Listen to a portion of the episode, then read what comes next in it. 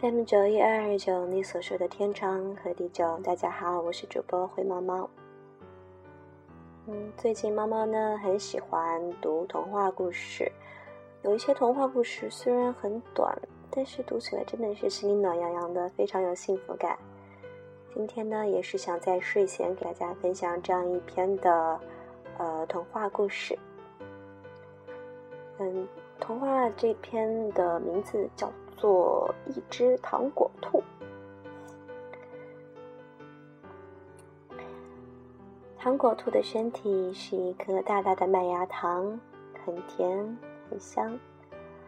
糖果兔是糖果铺子里最大的一只兔子，不过。它可不想一直待在糖果铺子的玻璃柜里，闷死了。于是，他偷偷从糖果铺子里溜了出来。糖果兔刚离开糖果铺子，就听到一阵突哭声。他扒着一个窗口往里看，一个小女孩正在抹眼泪。原来她生病了，不想吃药。药太苦了，我不吃，我不吃。小女孩一脸不高兴。不吃药，病怎么能好？女孩的妈妈说完，转身去倒水。糖果糖果兔就在这时跳进了小女孩的房间。来吧，在我身上舔一口，很甜的。他说。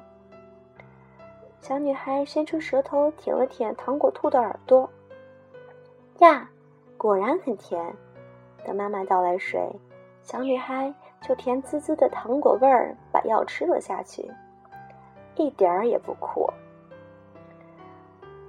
糖果兔从小女孩的家里走出来，闻到一股浓浓的南瓜香，它顺着香味儿走啊走，街角的一间屋子里，一位老奶奶正在熬南瓜粥。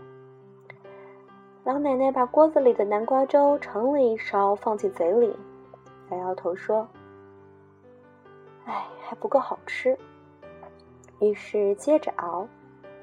过了一会儿，再尝尝。不行不行，味道还是差一点儿。南瓜粥熬呀熬，老奶奶反复尝了许多遍，始终不满意。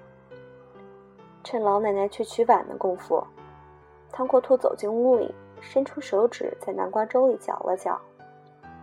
老奶奶把糖果兔搅过的南瓜粥盛进碗里，细细的尝了一口。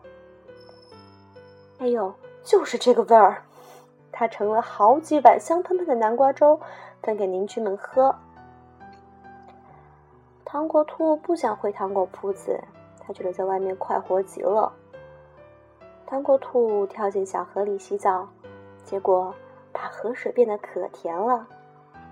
糖果兔躺在花园里打了个盹儿，花朵开得又香又美，还引来一群采花蜜的小蜜蜂呢。糖果兔在路边留下一只脚印，蚂蚁把那个脚印当成大饼，吃得饱饱的。现在，糖果兔变成了一只很小很小的兔子，很小很小，不过。还是很甜，很香。故事说到这里，也祝所有听这个故事的人晚安，好梦。